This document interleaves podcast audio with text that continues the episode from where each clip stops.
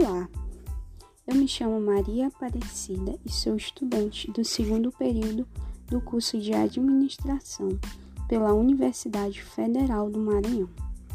E no podcast de hoje nós iremos falar sobre as siglas financeiras e sua importância para o aprendizado financeiro.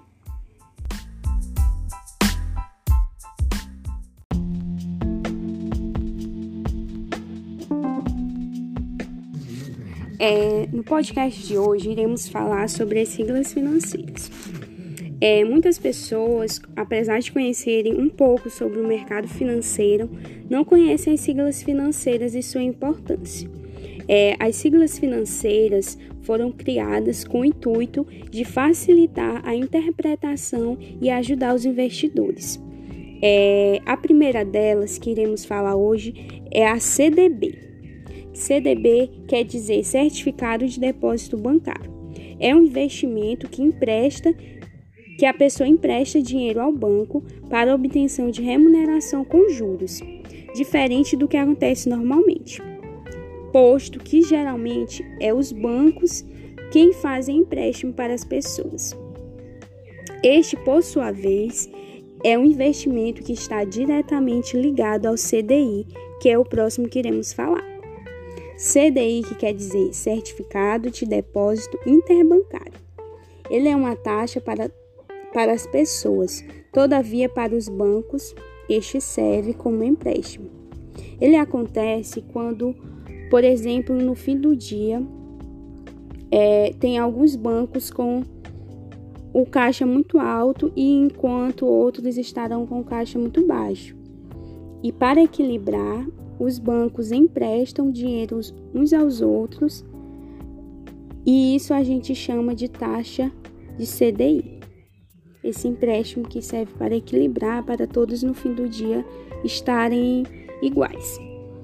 É, temos também a Selic, que quer dizer Sistema Especial de Liquidação e Custódia.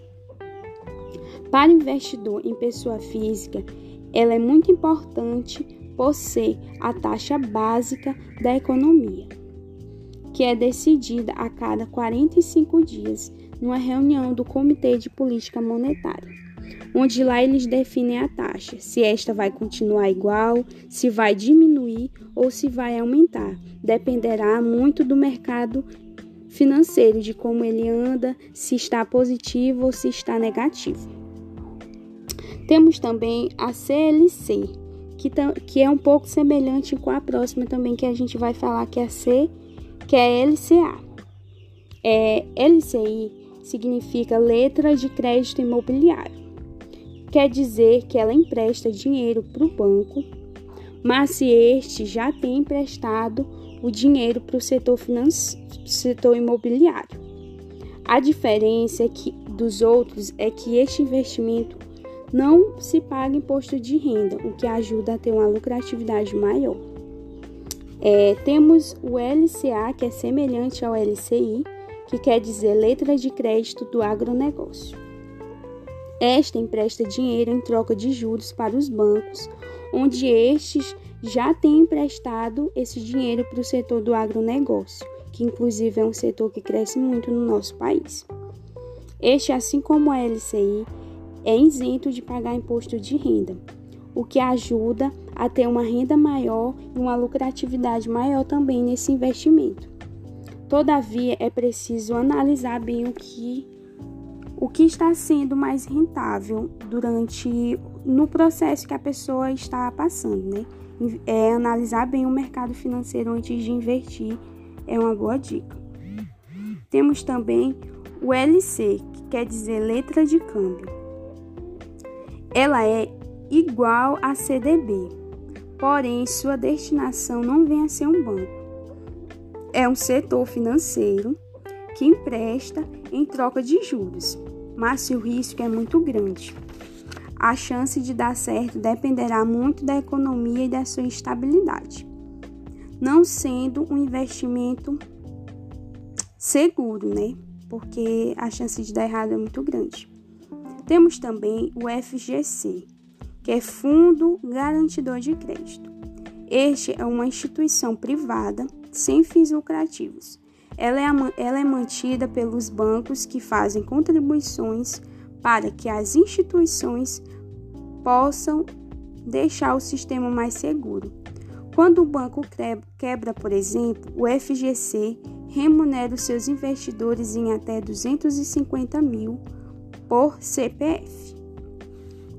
Temos o COI, Certificado de Operações Estruturadas. Ele é uma, é uma cópia de investimentos europeus chamados notas estruturadas, com prazos de duração. Durante esses prazos, você não poderá sacar o seu dinheiro. Ele é montado com base em cenários. No cenário positivo, você recebe seu dinheiro e mais um ganho e no cenário negativo você só recebe o valor que investiu, que é chamado valor nominal.